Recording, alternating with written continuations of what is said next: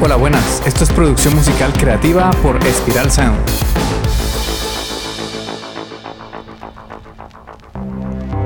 La música siempre ha creado una conexión muy poderosa en las personas con otras realidades, culturas y emociones. Con este podcast entenderás este arte a través de la producción musical, la ingeniería de sonido y la mezcla de audio. También te ayudaremos a desbloquear tu creatividad y a diseñar una estrategia para generar ingresos con la música y que puedas tomar decisiones más acertadas y profesionales durante la creación musical. Hola, soy Ciro Galvis, tu anfitrión, y hoy vamos a hablar de un tema importante para lograr un sonido profesional y así puedas impactar a millones de personas. Se trata del mastering en la producción musical. Así es, amigos y amigas, si alguna vez te has preguntado cómo llevar tus canciones al siguiente nivel y hacer que suenen como las que escuchas en la radio o en Spotify o en YouTube, estás en el lugar correcto. El mastering es ese último paso que puede marcar una gran diferencia en la calidad de tu música. Entonces, ¿qué es el mastering? Imagina que has cocinado una deliciosa comida casera. El mastering es como la sazón final que realza todos los sabores y hace que el plato sea realmente excepcional. Es el proceso en el que afinamos y pulimos cada pequeño detalle de tu pista para que funcione y conmueva con claridad en cualquier sistema de sonido. Otro ejemplo que suelo dar es que el mastering es como cuando pintas un cuadro, pero le falta esos retoques finales para que por fin des tu obra por finalizada. El mastering es como ponerle el marco al cuadro y luego lo firmas. Es la etapa final del proceso de producción musical. Recuerda que hay cinco etapas principales cuando producimos música. Está la preproducción, la grabación, la edición, la mezcla y el mastering. Pues el mastering es la etapa final. Si has logrado tener una canción muy bien producida, luego la grabaste para obtener un 80% del sonido final que estás buscando, luego la mezclas y consigues un 90% de tu sonido final, ahora te queda la última etapa, el mastering, donde vas a añadirle ese 10% adicional para dar tu obra por finalizada. Con un nivel de calidad profesional que permite que tu música sea comercial. Ahora, no te preocupes si eres nuevo o nueva en esto. No necesitas ser un ingeniero de sonido experimentado para entender y aplicar algunos trucos de mastering. Todos tenemos que comenzar por algo, ¿no? Entonces aquí te doy algunos consejos sencillos para comenzar y si puedes, toma nota si no te pones en riesgo. Número 1. La preparación es la clave. Antes de comenzar el proceso de mastering, asegúrate de que tu mezcla esté en buen estado. Si al mastering llega una buena mezcla, el trabajo va a ser mucho más fácil de hacer. Resuelve cualquier problema de ecualización o balance antes de llegar al mastering. Recuerda, la mezcla es la materia prima para el mastering y una buena grabación es la materia prima para la mezcla y una buena composición y producción es lo que garantizará que tu canción conmueva y funcione. Entonces es importante respetar cada etapa de la producción musical y dedicarle el tiempo que merece.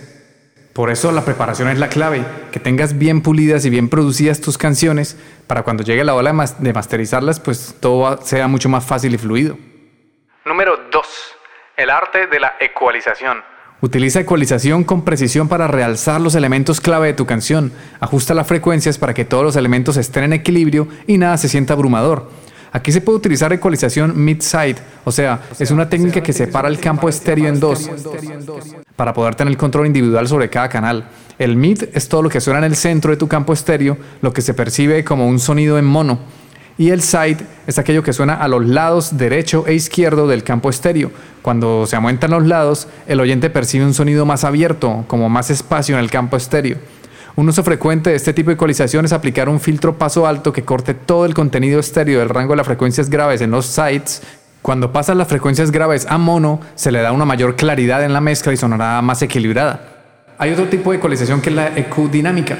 Es un plugin como el Filter Pro Qteres que combina los parámetros de ecualización tradicionales con controles dinámicos. Cuando aplicas una EQ dinámica, puedes conseguir que se active esa ecualización solo cuando determinada frecuencia está sonando.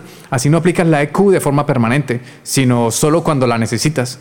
O sea, que el ecualizador dinámico se aplica en función de la intensidad de la señal de entrada. Por eso su funcionamiento puede ser similar al de un compresor o un expansor, pero en la frecuencia que tú decides trabajar. Este tipo de EQ puede atenuar o potenciar la banda de frecuencia que hayas seleccionado. No siempre es necesario utilizar la EQ dinámica o la EQ mid-side. Como cada procesamiento que aplicamos, tenemos que hacerlo siempre analizando, detectando problemas sonoros y luego sí actuando para aplicar una corrección.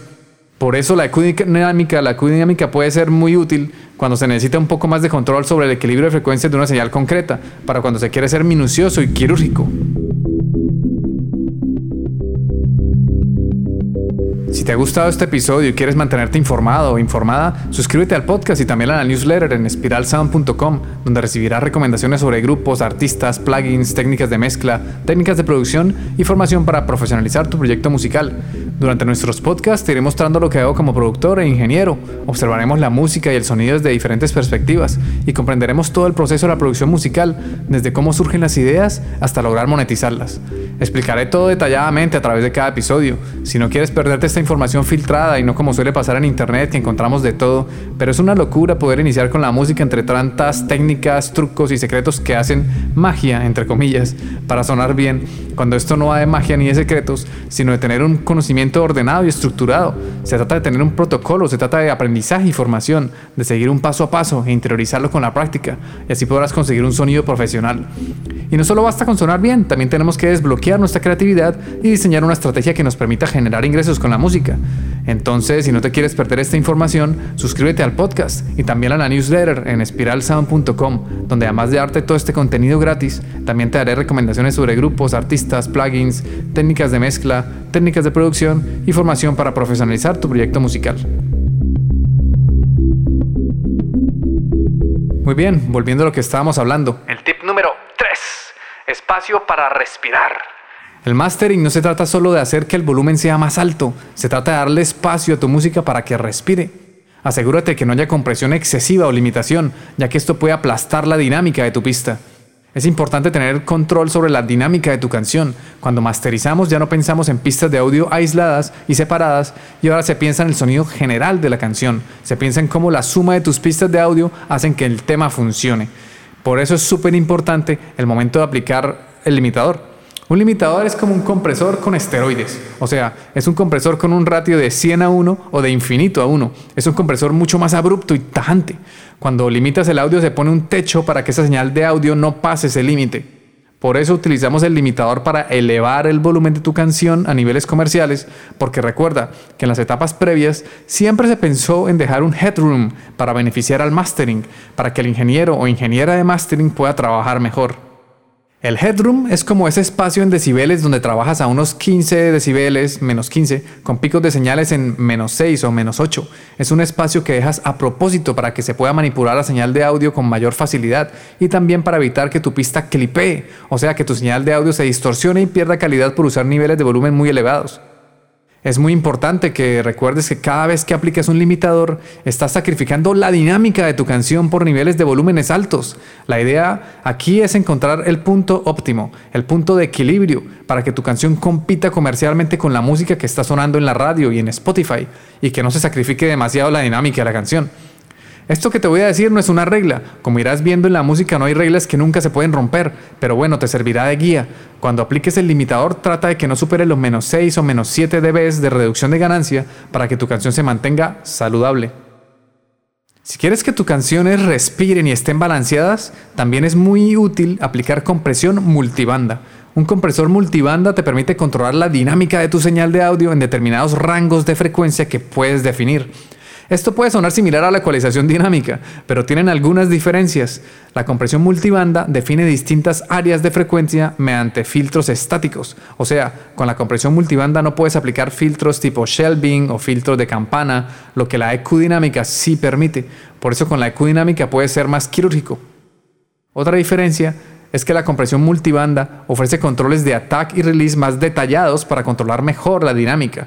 Por eso, la EQ dinámica es mucho mejor para el procesamiento correctivo preciso y la compresión multibanda es mejor para el control general de tus señales de audio, como por ejemplo el control del subgrave de un bajo. Ok, número 4. Controla tus picos. Este punto está muy relacionado con el anterior. Si notas picos abruptos en el volumen, suavízalos con un limitador o con un clipper. Pero cuidado, no te excedas. Queremos que suene potente, no aplastado. Aquí entra en funcionamiento tu nuevo amigo y aliado, además del limitador, se llama el señor Clipper. Cuando apliques un plugin de Clipper, estás cogiendo tu señal de audio y la recortas abruptamente. O sea, por ejemplo, una onda sinusoidal típica, imagínatela, una onda sinusoidal se puede volver en una onda cuadrada con el Clipper. La idea aquí es utilizar un clipper de forma muy sutil, que no distorsione la señal abruptamente, sino que apenas se pueda notar. Bueno, si eso es el sonido que estás buscando, aquí todo depende, ¿no? Pero aplicar el clipper nos va a permitir que luego, cuando apliquemos el limitador, vamos a poder llegar a niveles de volumen más altos sin perjudicar demasiado la dinámica de la canción. Hay dos tipos de clipping, uno que se llama el soft clipping y el otro es el hard clipping. El soft clipping no recorta tan abruptamente la onda, mientras que el hard clipping sí lo hace. Aquí ya depende del tipo de música que vayas a masterizar. Recuerda que no es lo mismo entregar un máster de una canción de bossa nova, que es mucho más dinámica, que de una canción de heavy metal que va pum, con una pegada brutal. Son mundos muy diferentes y a lo mejor yo usaría un soft clipping para el bossa nova y el hard clipping para el heavy metal. Esa es la importancia y la gran ventaja de controlar tus picos con ayuda del clipper y el limitador. Así vas a asegurarte que tu canción no va a tener artefactos raros y que tu sonido tendrá calidad profesional. Pasamos al número 5. Escuchen diferentes sistemas y referencias. Esto es muy importante. Antes de dar tu aprobación final, escucha tu pista masterizada en varios dispositivos auriculares, altavoces de estudio, incluso en el automóvil. Esto te dará una idea de cómo sonarán diferentes entornos. Además es súper importante que durante cada etapa de la producción musical escuches referencias comerciales de canciones que ya están sonando en los medios. Esto para saber si tu sonido se acerca al sonido profesional o si aún le falta un poco. Por ejemplo, si detectas que tu canción tiene mucha bola de graves y no tienen los graves definidos, pues es mucho mejor que vuelvas un paso atrás, regresas a tu mezcla y corriges esos errores para facilitar el proceso del mastering. Luego vuelves a escuchar referencias para detectar errores o problemas y los vas corrigiendo, siempre detectando, analizando y aplicando correcciones de ingeniería de sonido. Recuerda, el mastering es una habilidad que mejora con la práctica. No temas a experimentar y confiar en tus oídos. No hay una única manera correcta de hacerlo.